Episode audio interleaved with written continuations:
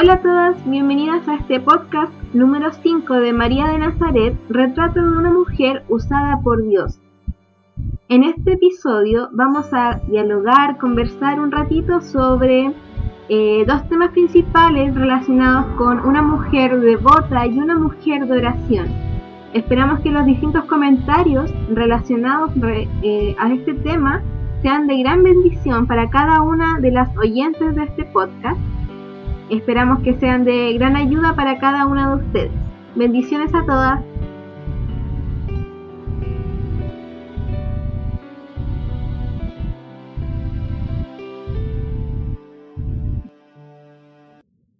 Entonces, eh, comencemos hablando sobre una mujer devota. Una mujer que eh, da a conocer sobre su ministerio, da a conocer cómo ella sigue a Jesús. ¿Hay algo que a ustedes les llamó la atención de esta característica que se ve reflejada en María?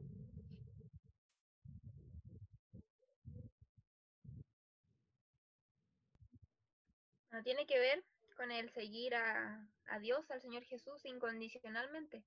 En las buenas, aunque esté todo bien en nuestra vida, pero también cuando esté todo mal, cuando no sea, no salgan las cosas como nosotras queremos que salgan, seguirlo incondicionalmente, fielmente. Y tiene que ver también con el ser discípulas del Señor. No ser solamente eh, porque nosotros podemos a lo mejor marcar esa diferencia de eh, ser llamadas hijas de Dios y ser también sus discípulas, ser discípulas del Señor Jesús.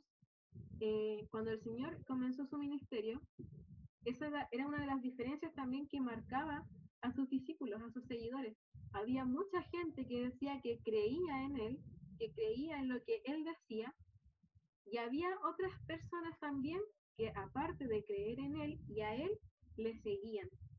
Y en esta ocasión es lo que se nos recalca en, esta característica de María, que no solamente le seguía, sino que, eh, como decía la Abby, tanto en las buenas como en las malas, ella se mantenía firme, mantenía firme su fe y no decía, no sé, esto me salió mal, voy a dejar completamente de lado a mi Señor. Y siento que... por... ¿Sí? ¿No? Lo que entiendo tiene una línea directa a la fidelidad, ¿no? La devoción, porque dice, yo soy una fiel seguidora del Señor Jesucristo en los buenos tiempos y en los malos. El Señor dice que el que en lo poco es fiel, lo mucho también lo será. Y, yo creo que tiene que ver con eso, porque, claro, uno al sí el Señor. Job le dijo a su mujer, como una mujer insensata, y le pregunta si veremos solo las bendiciones de Dios y no lo malo, solo lo bueno. Y, y quizá ahí tiene que ver con, con, la devoción, con la fidelidad con la cual uno ve a Dios y no lo ve por sus bendiciones, sino que por quien Él es, más allá de, lo, de lo que nos pueda dar a nosotros, sino que eh, es, es, como, bueno, te soy fiel pues cuando me prosperas, pero cuando eh, me llevas al desierto, pues me alejo de ti. Quizá eso, eh, no sé, me imagino yo al escucharla, yo ni he leído el capítulo, pero me trajo como a, esos pensamientos, a, que la devoción tiene una línea directa a la fidelidad de la que nos habla el Señor, con la que debemos amarlo, amarlo no, no solo a sus bendiciones, sino que amar su, su completa majestad. Bueno, y también se relaciona un poco, o sea, se relaciona con las bendiciones del Señor. En el sentido, por ejemplo, la otra vez veía un video de este canal Si vale esperar, eh, que son como consejos para mm, solteros, casados y novios. Y eh, ahí también decía, respecto a ese versículo de si no eres fiel en lo poco, ¿cómo vas a ser el fiel en lo mucho? Si ahora que uno yo por ejemplo, estoy soltera, y las que estamos solteras decimos, no, señor, voy a esperar a que me case y ahí recién te voy a servir bien, ahí voy a poder hacer todo, voy a tener, voy a tener un buen ministerio para ti. Pero si no lo hacemos cuando estamos ahora solteras, ¿cómo vamos a hacerlo cuando estemos casadas? O sea, si no lo hacemos ahora, no lo vamos a hacer después. De hecho, antes de quizás seguir continuando como eh, con los comentarios, eh, quería leerles como una pequeña definición de esa palabra de, de, devoción, porque quizá nosotros podemos pasarla de largo y entenderla, pero tiene un significado igual súper especial. Dice, eh, sentimiento de profundo respeto y admiración, inspirado por la dignidad, la virtud o los méritos de una persona. Entonces, como decía la Fer, tiene que ver con, la, con nuestra fe y también tiene que ver con nuestra visión del Señor.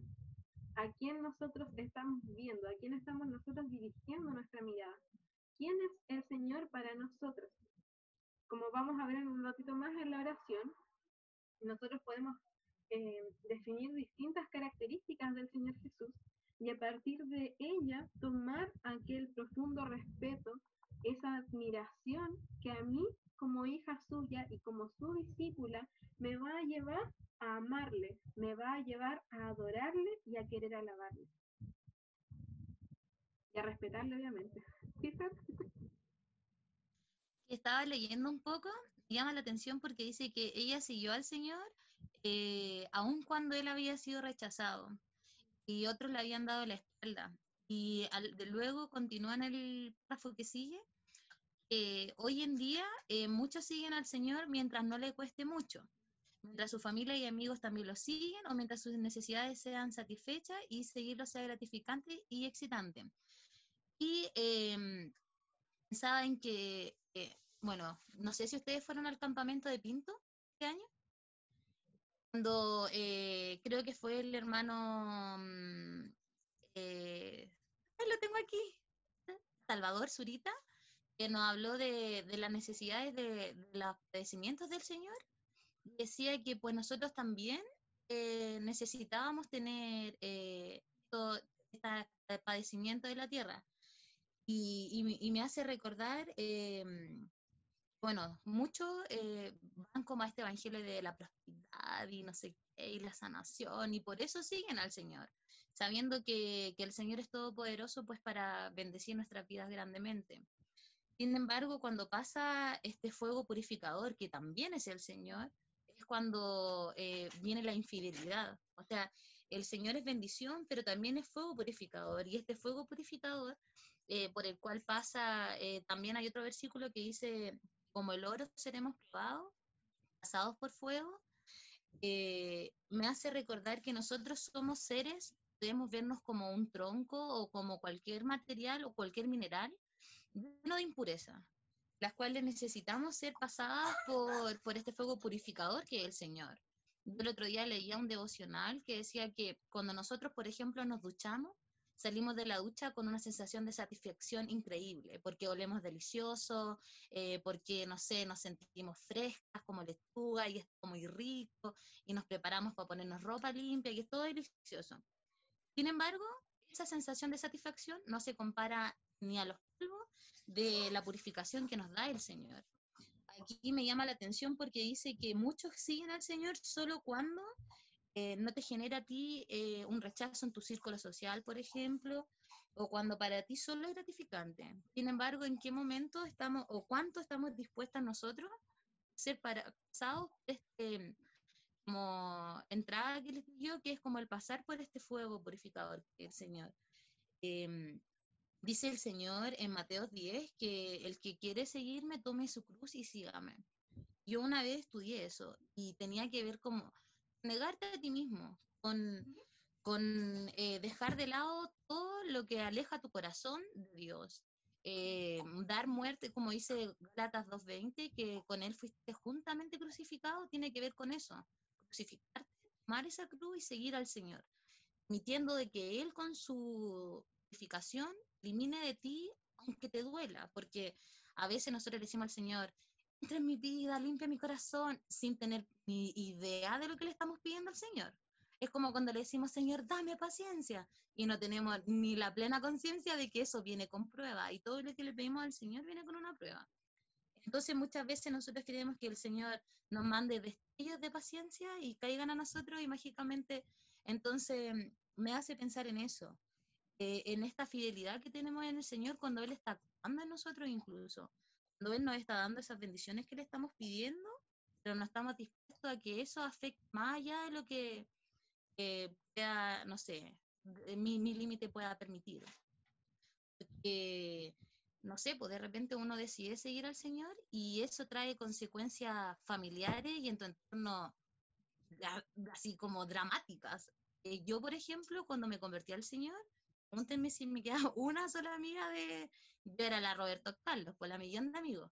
Y ese millón de amigos se fue completamente porque eh, vivieron juzgados por mi nueva condición. Entonces, quizá si yo no hubiese amado tanto al Señor o mi, convicción no hubiese sido tal, o quizás si el Espíritu Santo no hubiese obrado en mí, eh, eso me hubiese dolido, me hubiese apartado, me hubiese hecho temer a, lo que iba a afectar mi vida, y me hubiese perdido una bendición aún más grande. Eso, no, no quiero extenderme mucho, creo que ya le hablé mucho ya. No, está bien, de hecho, recalco como eso que mencionabas que eh, de la importancia de estar con el Señor o a los pies del Señor y seguirle, no solamente en los buenos momentos. Eh, estaba viendo uno de los versículos del Salmo 119, los versículos 75 y 76, que dice, conozco, oh Jehová, que tus juicios son justos y que conforme a tu fidelidad me afligiste. Sea ahora tu misericordia para consolarme, conforme a lo que has dicho a tu siervo. Entonces, por ejemplo, aquí como decía la Fer también, vemos como estos dos contrastes, que en esa devoción al Señor podemos encontrar eh, dentro de su fidelidad que Él permite em, tanto el tema de la aflicción para llevarnos muchas veces directamente hacia sus pies y desde ahí tomarnos con su misericordia. Y muchas veces las personas pueden pensar, pero ¿cómo pueden encontrar lindo eso? O sea, ¿cómo pueden pensar que el sufrimiento es algo maravilloso, pero cuando estamos realmente aferradas, arraigadas ante el Señor, es un tema que realmente nos lleva eh, no solamente hacia Él, sino que mirar directamente a la cruz, que es como el mayor ejemplo de su fidelidad. Es que ahí está la diferencia entre nosotros, bueno, entre, no, no quiero ser despectiva, pero ahí está la diferencia entre nosotros los creyentes, como creyentes, que tenemos la esperanza en el Señor de que a pesar de que sabemos que no todo a ser color de rosa en esta vida, que sabemos que vamos a tener sufrimiento en esta tierra, tenemos la esperanza de que Él nos va, nos va a librar y si no, bueno, será por su voluntad. Pero la gente del mundo no tiene esa esperanza, entonces para ellos sufrir es terrible. Como ese versículo que dice que ningún, espérate que tengo la palabra aquí, ninguna no, no, no, que dice que ninguna tribulación, algo así, es comparada con la gloria venidera. Es que no me acuerdo la palabra que usa ahí. Mm. Ya, pero claro, que tenemos esa esperanza. Nosotros, de hecho, yo estoy estudiando el libro de Isaías, la Fran, y, hemos visto todo el rato eh, como las bendiciones de eh, confiar en las promesas del Señor. El poner nuestra confianza en Él no es algo que le beneficie a Él, es algo que nos beneficia a nosotros. Y es increíble porque el Señor en todo, a pesar de que Él hace la obra y que Él da el paso, en todo las bendiciones son para nosotros, para el pecador. Eh, o sea, Él, por ejemplo, es el que nos perdona, sin embargo, el, que pide perdón es el beneficiado. Eh, él es, por ejemplo, el que nos redime, pero el redimido es el, el beneficiado. El que da las promesas, pero el que confía en las promesas es el que es beneficiado. Y, y ahora estaba como meditando un poco en eso, porque eh, el Señor nos da, bueno, según el tío Huguito de la Asamblea Machalí, eh, en la, en la Biblia hay más de 3.500 eh, promesas, tanto de bendición como de condenación. Incluso hemos visto con la Fran que las promesas de condenación a nosotros son gozo, que sabemos cuando esté el Señor dando su justo juicio, vamos a estar cantando, vamos a estar nosotros alegría en nuestro corazón, porque eso fue lavado, la sangre del Señor en la cruz. Y el pecado se va a pagar sí o sí, o en la cruz o en el infierno. Fue algo que vimos una vez con la Fran. Y es tremendo porque nuestro gozo y nuestra esperanza es que nuestro pecado fue condenado en la cruz, fue limpiado ahí. Y, y de ahora en adelante, toda tribulación o todo problema que podamos tener es comparado con cuando veamos al rey en su hermosura. Ayer veíamos el capítulo 33 con la Fran, decía que va a llegar el día en que veamos al rey en su plena hermosura. O sea, si nosotros hoy en día podemos ver un destello de su hermosura o un destello de su de su plenitud, va a llegar el momento en el que le vamos a ver cara. Y esa promesa es más fuerte que cualquier tribulación que podamos tener en este mundo. O sea, nada es comparable, como dice la Biblia, con esa gloria venidera que está por venir. Bueno, valga la redundancia.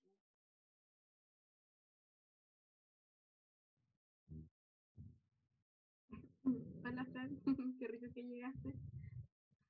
Hoy día empezamos al revés y empezamos a ver el segundo tema, el de la mujer devota, para luego pasar a la oración. Eh, y estábamos viendo con las chicas eh, esa fidelidad que nos lleva ante el Señor, tanto en los buenos momentos como cuando estamos por el piso prácticamente, así full mal, que incluso en esos momentos es importante ser devotas, ser fieles al Señor y mostrar ese respeto y la admiración que tenemos hacia Él. Y que no sé si alguien más quiere opinar algo antes de pasar a la oración, al tema de la oración. También en uno de los puntos que dice ahí, que leyó Fernanda, eh, que dice, yo sigo mientras no me cueste o si lo sigue mi familia. Normalmente acá quizá hay muchos jóvenes o adolescentes que son muy chiquitos que a veces por ahí, o quizás hasta los grandes, eh, no entienden que es un compromiso individual y no es un compromiso, un compromiso familiar o porque si mm, está el papá o la mamá o mis hermanos siguen, porque quizá normalmente esos casos ocurren o quizá nos ocurrió a nosotras, a las que hemos nacido en un hogar cristiano, tener esa duda en decir, eh, estamos siguiendo mi familia o no. Entonces también pensar que es, eh, eh, como era María, un seguimiento personal.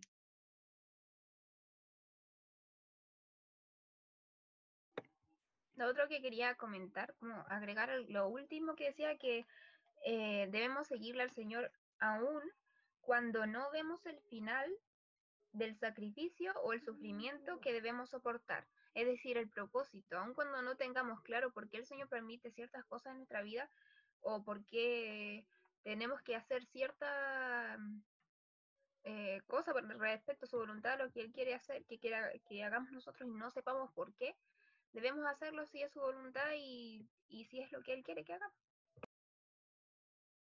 Sí, no sé si se han dado cuenta cuando de repente nos pasamos papatúa, de, de ponernos como que, bueno, Job, a pesar de que nada pecó, cuando va y dice que quiere ir al tribunal de Dios, así como a su trono, a pedir cuentas de por qué esto está pasando a mí, nosotras nos ponemos en esa misma posición, no estamos lejos de, de, de, estar en esa actitud, de decir así como, si todos los años que yo he vivido y según mi experiencia, yo diría que esto no me corresponde, que esto no bien estamos hablándole a Dios, así es como pasaste. O sea, a quien todo lo sabe, a quien todo lo conoce, a quien eh, dice que sus pensamientos para con nosotros son de bien y no de mal, para quien, eh, no sé, sabemos que su voluntad es perfecta y agradable y buena.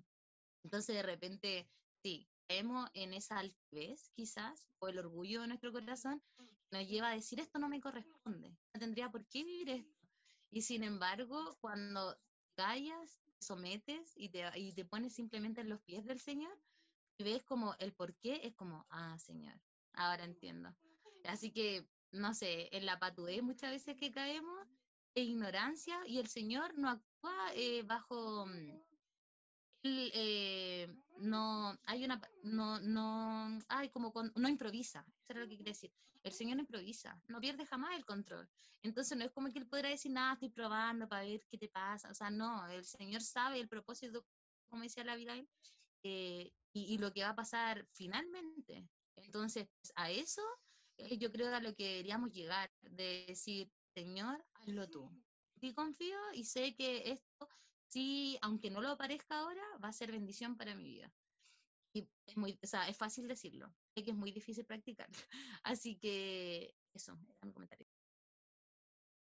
Sí, pues por eso mismo, con lo que comentabas de Job, el Señor le recordó en los últimos capítulos quién es Él, para que se recuerde qué, qué, qué le está pidiendo, eh, que le explique, les dé explicaciones. Entonces hay que tener cuidado también de no pensar que somos los más rectos del mundo solo porque somos creyentes y tal vez leemos la Biblia. Hay que tener cuidado. pasamos al siguiente tema. Una mujer de oración. Estaba pensando como en el contexto, así como en, las pocas ocasiones en las que se nos alude a María en la escritura y no, no recuerdo así como que se viera una relación directa entre la oración y ella, sino es en este eh, capítulo de Hechos, en donde ellos están propiamente tal esperando la venida del Espíritu Santo y están reunidos, están en comunidad unos con otros. Y yo siento que hoy en día, en tiempos de cuarentena, ¿cuánto anhelamos nosotros estar en esa misma condición?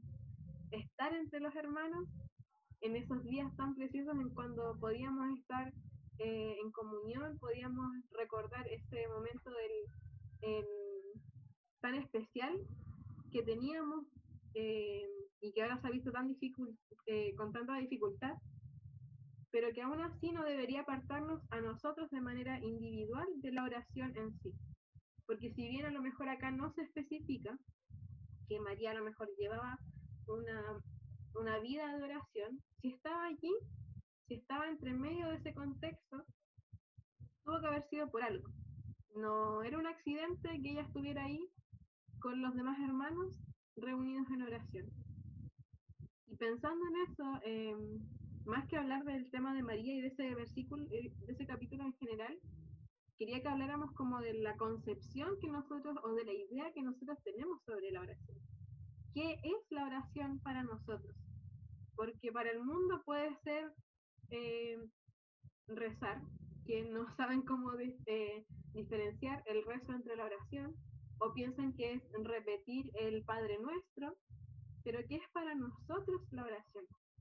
Entonces, para que vayamos comentando directamente eh, esa situación.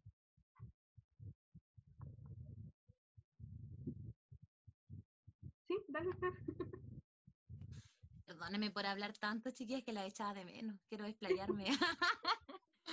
no, es que, eh, bueno, no, no, no es como que yo quiera ser pionera, la primera en, decirles que la oración, bueno, para mí, yo creo que para todas, simplemente es conversar al Señor. Yo creo que la Fran tiene mucho que decir sobre esto porque lo hemos comentado un montón. Yo creo que los creyentes en general muchas veces no tenemos idea del poder de la oración. No tenemos idea de lo que significa hablar con Dios y de las visiones y las bendiciones que el Señor nos da a través de ellos. Nosotros en algún momento con la Fran estudiamos Daniel, el segundo libro que estudiamos en, en esta hermosa etapa que nos ha dado el Señor en esta cuarentena. Y quedamos asombradas con la Fran, nos dábamos a lo que leíamos porque eh, decía que Daniel estuvo eh, orando un tiempo súper prolongado. Fran, eh, tú dime si estoy bien o mal, eran 21 días, sí, ¿cierto? Estuvo orando durante 21 días. Cada día, bueno, ustedes saben cómo Daniel oraba. Dice la palabra que él oraba tres veces al día, pero tres veces al día de qué manera? Él tiene que haber estado orando todo el día, me imagino. Solo que tres veces al día quizá él se asomaba a esta ventana mirando a Jerusalén y decía que durante estos 21 días que él estuvo orando, hubo un ángel. Y este ángel estuvo luchando contra un otro ser para poder traer esta respuesta a Daniel. Es tremendo porque el relato es, es, es como, uno queda como, o sea, mi oración debe estar siendo peleada por un ángel enviado por Dios para traer respuesta a mí. Y es tremendo. Además, si uno piensa antes en la cultura eh, antigua, en, los primeros mundos, cuando eh, uno podía ir al trono del Señor, solo el sacerdote, una vez al año. Nosotros tenemos el trono de gracia del Señor abierto para nosotras 24/7. Eh, es algo que quizás desconocemos, pero a, mí de mis versículos favoritos de la Biblia, lo hemos hablado con la Fran, Hebreos 4, versículos 15 y 16 dice que eh, nuestro sumo sacerdote eh, conoce nuestras debilidades porque él en todo fue probado, pero sin pecado. El 16 es como, ah, así es como ese, ah, cuando dice que entonces acerquémonos al tono de gracia, clamar por misericordia y gracia. Y, y, es tremendo porque nosotras podemos ir a este trono de gracia, o sea, en estos momentos podemos cerrar los ojos y decir, Padre, vengo a tus pies y clamar y derramar de una manera en que nosotros de repente, incluso los cristianos, los creyentes, yo creo que tenemos mucha religiosidad fariseica en nosotras, en nuestra enseñanza, que nos quedamos con lo que aprendemos en una reunión, con lo que leemos en un libro, y quizás vivimos poco lo que el Señor se revela a nosotros. Cuando uno logra entender de cierta manera, no, yo creo que en aprendizaje estamos en pañales. O sea, no, no estamos ni, ni, en el inicio de, del aprendizaje de lo que es el Señor. Solo con la Fran, cuando hemos meditado lo que es, necesitamos una eternidad para conocer al Señor, como, wow, Señor, o sea, por favor, me falta tanto. Pero eh, lo que hemos podido como sacar de, de, de todo esto es que nosotros, la, la oración tiene poder, primero. Nosotros podemos ir al Señor y el Señor nos va a dar las peticiones de nuestro corazón, los anhelos de nuestro corazón. Nosotros de repente no sabemos pedir, simplemente. O creemos, disfrazamos como la voluntad de Dios bajo nuestra propia voluntad y muchas veces como el Señor no ha respondido esta oración, ¿qué será? ¿No me está escuchando? Hey, quizá el Señor no te lo está dando porque no lo necesitas, porque no es porque estás en un error, estás equivocado, qué sé yo. Yo creo que eh, la oración no es solo como repetir ciertas palabras bonitas, porque de repente uno intenta adornar tanto la oración y, y, claro, está bien, dar gloria, dar honra, dar alabanza al Señor, yo creo que es precioso. Es precioso porque te bendice, que cuántas no hemos terminado de repente o hemos, no hemos puesto a llorar en nuestra oración de decir, Señor, qué rico sentir tu abrazo, sentir que no te estoy, que uno empieza y uno dice, Padre nuestro, o sea, esta relación de intimidad, es mi Padre, eh, porque recordamos que la relación del Señor con Israel era mi pueblo, yo soy tu Dios, o cuando estaba enojado, este pueblo, ni siquiera era mi pueblo, era este pueblo, o soy Jehová de los ejércitos, o yo soy el que soy. Sin embargo, con nosotros, el Señor a través de esta obra inefable del Señor Jesús nos adoptó. Sabes que yo me acuerdo una vez en una reunión parecida a esta con madres que educamos en casa, eh, hicimos una, mm, eh, una hermana compartió como eh, un pensamiento y era, Dios no nos adoptó porque él necesitara hijos, nos adoptó porque sabía que nosotros necesitábamos un padre. Y, y nosotros como padre podemos ir a él en oración, no solo para decir, Padre nuestro que estás en el cielo, o, o no sé, nosotros podemos ir a él a decirle, Padre, no puedo. Padre, estoy cansada. Padre, me duele. Padre, hazlo tú. Padre, toma el control. Padre, eh, no sé, háblame, grítame, párame, fréname, eh, guía mi vida, llena mi corazón, viva mi vida. Eh, no sé, uno puede ir al Padre de tantas maneras. La oración yo creo que es el acto más hermoso que puede habernos dado el Señor en, en nuestra vida espiritual, además de su palabra, claramente que el Señor se nos revela en su palabra y se nos revela en oración. Eh, y es tremendo cuando uno empieza a sentir ese, ese escalofrío por dentro, ese gozo del Espíritu cuando da clamor, porque dice que el Espíritu Santo da clamor a nuestro espíritu. Pues es Él quien da nuestras palabras al Señor. De repente nosotros podemos estar así como embaladas, dándote un rosario, el tema mejor que Pablo Neruda. Pero al final el Espíritu Santo le va a decir a Dios solo tus necesidades solo lo esencial de, tus palabras. Qué increíble. Quizás me estoy yendo muy a la ola, pero mm, de verdad que yo creo que la oración es maravillosa, es eh, gloriosa, es lo mejor que el Señor nos puede haber regalado, era el abrir este trono de gracia para que nosotros podamos ir cualquier cosa.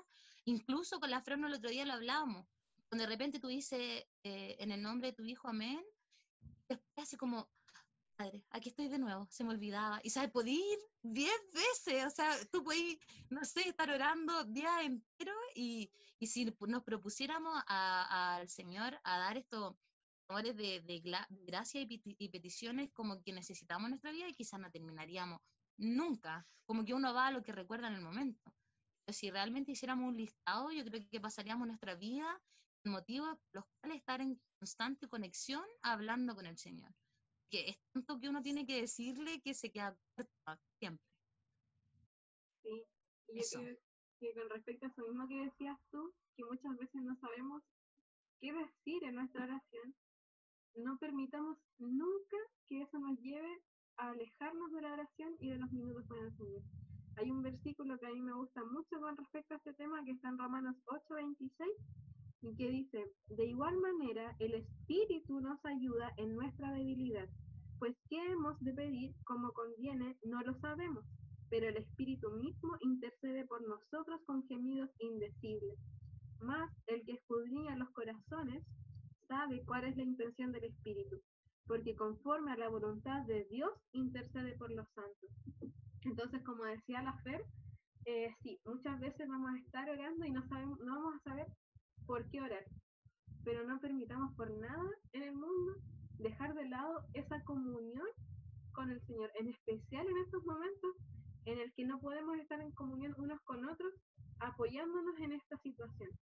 Porque a lo mejor para muchas personas puede ser eh, un poco más fácil irse guiando por la oración de los hermanos, pero estando solas en nuestros hogares, eh, debe ser mucho más precioso, más preciado también el tener ese tiempo a solas de comunión con el Señor.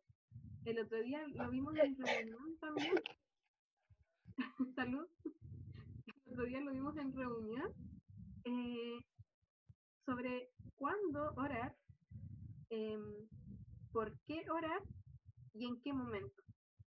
En Efesios 6, 18 dice, orando en todo tiempo, con toda oración y súplica en el Espíritu, y velando en ello con toda perseverancia y suplicia por todos los santos.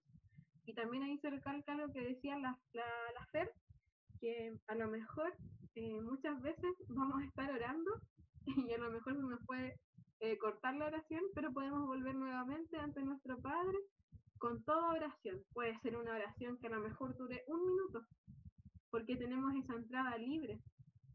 Tenemos esa entrada libre que nos permite entrar directamente a la presencia del Señor por medio de esto. Ahora sí, Fer. Sí, es que yo les quería contar que me acordé con lo que tú hablabas, eh, que yo un día le estaba leyendo y, y, era como el testimonio de un pastor y decía que un día en una cena él le pidió como a un hombre que orara. Era quien pedía creo que como por la ofrenda, algo así. De repente él siente como el ruido de un niño dice que, de repente dijo, ay, ¿quién es este? El, pastor estaba orando, pero dentro de sí decía como, ¿quién es este niño que habla, que habla? Y, y se, se, daba cuenta que el niño no se callaba, porque él decía en algún momento el papá lo va a hacer callar. Se daba cuenta que el niño se callaba, entonces levanta la cara, abre los ojos y se da cuenta que era el hijo del hombre que estaba orando, que estaba repitiendo exactamente lo que el padre estaba diciendo. Pero él dice, la particularidad no era que el niño lo repitiera después del padre, sino que estaba unisono con el Padre haciendo la oración. Esto significaba y era que el Padre hacía la misma oración, quizá en la cena, quizá en su casa, quizá antes de cenar, antes de comer, para dar las gracias, para dormir, para todo. Entonces hablaba como de este adormecimiento eh, en oración que tenía este padre, pues que no tenía pues nada más que decir. Y eso lo enlazo con el libro que les comentaba adelante, que era el Orando tu Biblia, decía muchas veces estás orando, estás buscando palabras tan rebuscadas, tan, qué sé yo, que hay un momento en el que te quedas como en silencio y como que hay una, mm, como un, una freno en tu oración. Es como que ya no sabes qué decir, es porque ya estás así como, ya repetiste ya todo lo que decías siempre, y repetido, no sé, las palabras que más conoces, qué sé yo, y decía, el orando tu Biblia trata de que nosotros también, mira, es más cierto que la palabra del Señor. No hay nada más cierto, más verdadero, más perdurable. Entonces nosotros podemos acudir a lo que el Señor nos ha dicho en nuestra oración.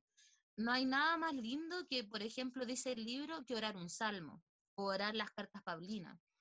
Eh, por ejemplo, hacía alusión creo que al Salmo 27, cuando parte de Jehová mi pastor. Y te puedes detener ahí, decir, es quien me guía. Pere guía a su oveja, que si se pierde una de las 100, deja la 99 y va por esta una. Eres quien eh, conoce a sus ovejas, la llama su nombre y las ovejas conocen a su pastor. tienes tanto que decir, solo con decir, Jehová es mi pastor. O sea, tienes horas para explayarte. Después, nada me faltará, porque contigo, Señor, nada me falta. Tú eres quien suple toda mi necesidad. Y así te puedes explayar de una manera increíble, orando un salmo, por ejemplo. Entonces, eh, uno tiene, eh, hasta el Señor te da como las herramientas que tú puedes usar para dirigirte a Él. Nunca el Señor va a rechazar una palabra venga de, de, su propia palabra, que es verdad, que es eterna, porque no cambia. Entonces, no, no, no, va a pasar que si tú al Señor le oras un salmo o le oras una palabra o le reclama una promesa o no sé, o, o, le das gracias porque ha cumplido una promesa en tu vida, no le va a rechazar eso porque viene de Él mismo. Entonces, es increíble lo que podemos hacer con la oración. Yo estoy enamorándome de aquello. Ahora con lo que decía la Priscila, eh, sobre que el Espíritu Santo intercede por nosotras con gemidos indecibles. Eh, bueno, en el plan de lectura que estoy siguiendo de Aviva Nuestros Corazones, se mencionó hace unos días atrás sobre este tema. Y cuando decía, cuando no sepas qué orar, da gracias. Hay veces en las que de repente estamos como, ya Señor, no sé qué orar hoy día porque te he dado gracias por, o sea, he orado por esto, porque te pido por esto, te he pedido por esto otro, pero a veces nos enfocamos mucho en lo que yo quiero pedirle al Señor y no en adorarle a Él, que también mediante la oración le adoramos a Él. Entonces, dándole gracias por, por todo, por todo lo que somos, por lo que estamos vivos, por todo lo que nos da este día, porque nos ha dado el sustento diario, por cualquier cosa, por todo le podemos agradecer al Señor. Entonces ahí eh, tenemos un motivo para, para orar, darle gracias simplemente. Bueno, y yo también quería... que... No, perdón, Monse, dale. yo quería hacer un alcance en cuanto eh, algo que me pasaba y creo que no solo eh, me pasaba a mí en cuanto a que muchas veces escuchamos como oraciones bonitas, entre comillas, y como que nos desanimamos porque decimos, pucha, yo no digo tantas palabras lindas, como que no me sale tan bien. Y mm, estamos tan equivocados cuando estamos con ese pensamiento si el Señor no, nos busca que, primero, casi como la perfección del oído, eh, sino lo sincero que es el corazón al, al acercarse al Señor. Porque muchas veces también puede pasar de que la persona eh, para el oído de nosotros es como bonito, pero para el Señor a lo mejor no le gusta porque está como, mmm, no, no sé, solo diciendo, ¿cómo? Que no es de corazón, tal vez. Claro, es solo como decir palabras y nada más. Entonces también tenemos que estar pendientes de eso, como de no sentirnos mal si es que, eh, entre comillas, se, escucha mal eh, y acercarnos al Señor. Eh, orando siempre, a mí también me pasa que me decían como que molestaba mucho al Señor, porque oraba mucho. Y um, siempre me decían así como, ay, pero oráis puras tonteras, oráis demasiado. y, y no, y mucho tiempo también estaba así como, pucha, como que no sabía cómo hacerlo, como que, cómo orar menos, o no sé cuáles serán tonteras y cuáles no, porque, por ejemplo, no sé, hasta el día de hoy lo tengo. Eh, no sé, mis motivos de oración también están los animales, así como mi gato, mis perros. Y como que la gente cuando sabía era como, ¿Mm? como, ¿por qué? Y yo decía, pucha, si es la creación del Señor, ¿por qué no orar por ellos también? Eh, y también son, no sé, eh, son queridos por mí, entonces ¿cómo yo no voy a pedirle al Padre por algo que aprecio tanto y que de verdad quiero que estén bien? Entonces, no sé, como esas cosas, o habían cosas como mínimas, o que la, la gente consideraba eso. Me decían, no, pero si Monse, tú no tenés que acercarte al Señor a pedir eso. Y yo así como, ay, como que realmente no sabía. Entonces, como que eh, tenemos que también estar atentas a eh, qué estamos escuchando y qué estamos aceptando que nos diga la gente, porque o si no también podemos ir, podemos haber, haber comenzado bien y al escuchar tanta cosa como que vamos como en picada. Entonces igual considero que es importante eh, tocar ese tema y aclararlo como si a otra persona le sucede.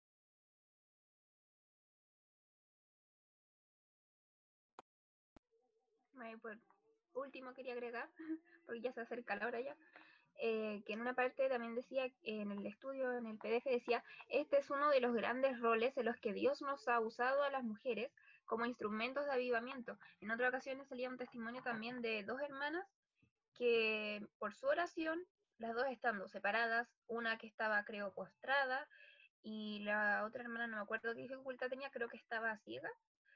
Em, incluso en esas circunstancias ellas oraron por avivamiento en su iglesia porque lo necesitaban, porque se levantaran hermanos y hermanas, hermanos, eh, y el Señor escuchó sus oraciones, entonces tenemos que estar conscientes, como decía Fernanda, como decía la Priscila, como siento, que el poder de la oración y de confiar en sus promesas y que Él, que él puede hacer para lo que nosotros es imposible, él, para Él todo es posible. Perdón si hablo tan rápido. Sí, no sé si ustedes han visto la película Cuarto de Guerra. Esa película es impresionante, porque nos muestra también como eh, de repente, por ejemplo, si esta, esta anciana eh, le da como una tremenda lección a la mujer y le dice que el enemigo estaba luchando contra un enemigo equivocado, que ella veía a su esposo ya casi como, él ya no mi esposo, él es con quien yo tengo mi guerra. Sin embargo, eh, el enemigo era que ella no estaba, ellos ya no estaban orando, ellos no estaban siendo guiados por el Señor. Y esa película de verdad que a mí me demostró también el poder de la oración, cómo el Señor ora y responde. Y lo otro que quería comentar es lo que nos contaba el Lucho en el, en el campamento, cuando hablábamos de esta armadura de Dios y la importancia de la oración. La segunda pregunta, por lo que me di cuenta, Mm, del capítulo dice, me uno frecuentemente con otros creyentes para orar por un avivamiento de la iglesia y por la evangelización del mundo. Y veíamos como el Lucho nos daba toda una dramatización de lo que era eh, el unirnos como eh, ejército de Dios, el poner este escudo lado a lado, el ponernos los cimentados de la fe, que eh, nos da como toda una característica de la armadura completa de Dios. Y la oración como dice el versículo 18 de Efesios 6, eh, orando en todo tiempo, en toda oración y súplica en el Espíritu, y velando en ello con toda perseverancia y súplica por los santos, por mí, a fin de que al abrir mi boca me sea dada palabra para dar a conocer con de nuevo el ministerio del Evangelio, el misterio del Evangelio, del cual soy embajador en cadenas con que de nuevo hablé de él como debo hablar. De verdad me hace pensar, una vez en, mi, en la asamblea Machalí, el hermano Jaime decía, ¿quién se le ocurriría?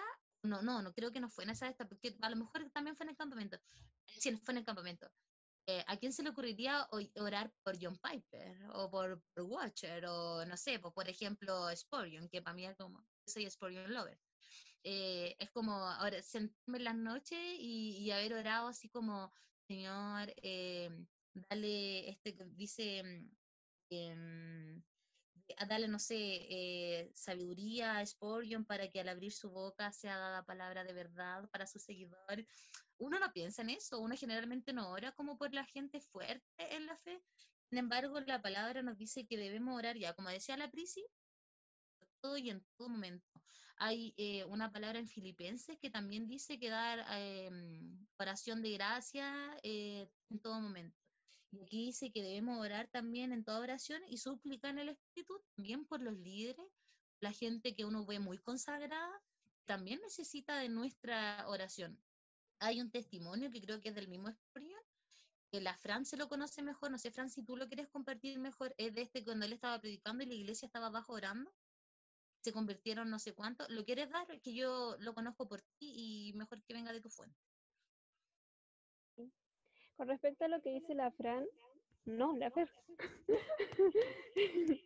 Con respecto a lo que dice la Fer de orar, em, sobre nuestro, sobre hermanos que tienen gran influencia sobre otros cristianos, es importante que oremos em, sobre ellos porque ellos tienen esa, esa influencia que tienen puede también afectar a los creyentes si, si en verdad ellos están guiándose no por el Señor y, y se están guiando más por su propia eh, opinión. porque ha pasado que hay hermanos de influencia que han ido por otros caminos y, y han dividido iglesias, han causado que la gente se aparte del Señor y al final hay que tener cuidado con eso. Entonces es importante orar por esos hermanos para que ellos no, no se, ¿se dice? no se salgan de los caminos del Señor y dejen de poner su mirada en el Señor. Entonces es bien importante orar por esos hermanos que tienen harta influencia. A Fran, que iba a hablar ahora.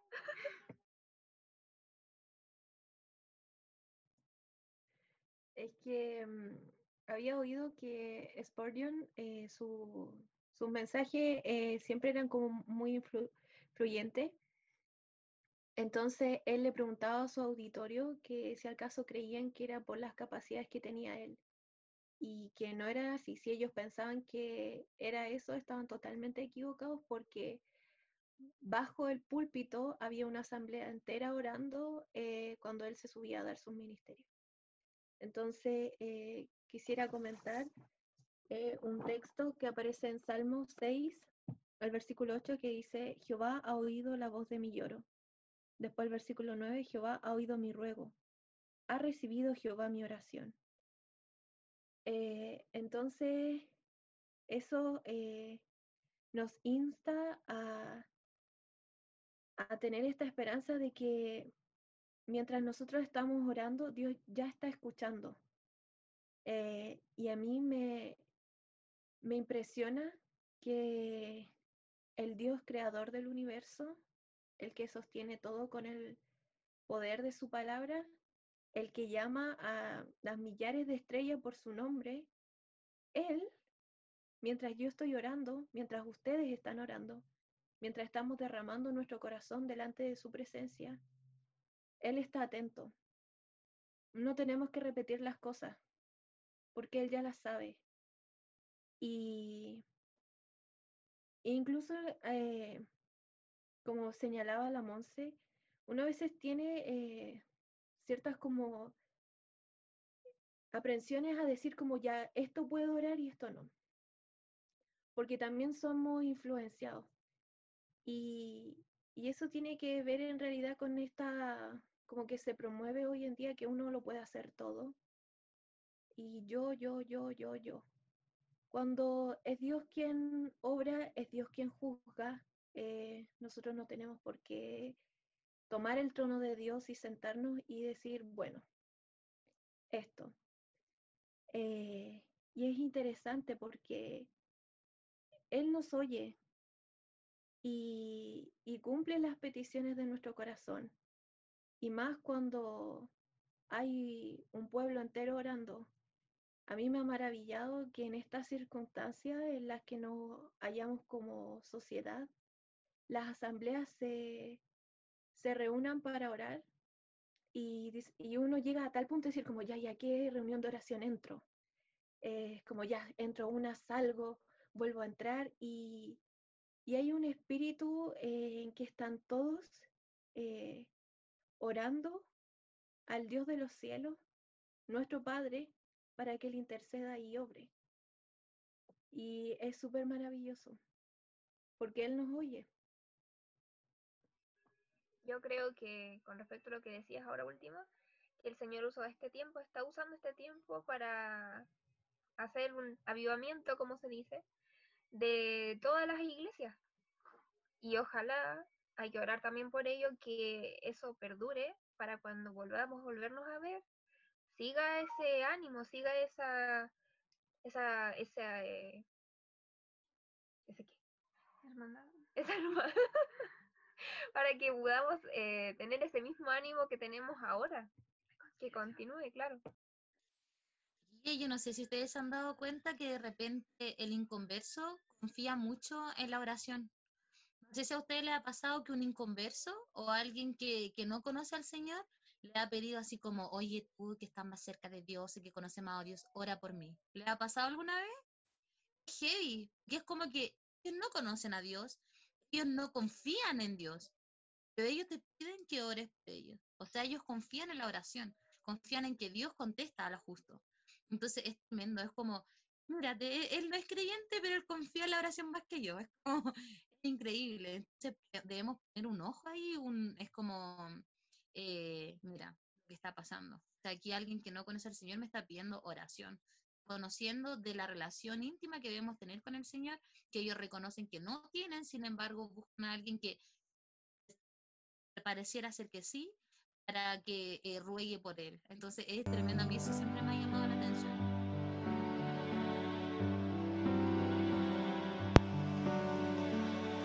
Y así se da por finalizado este podcast del estudio que se realizó junto a algunas hermanas y amigas en Cristo. Esperamos que en verdad las distintas opiniones hayan sido de gran ayuda y de bendición para cada una de ustedes. Las esperamos en los siguientes podcasts. Bendiciones a todas.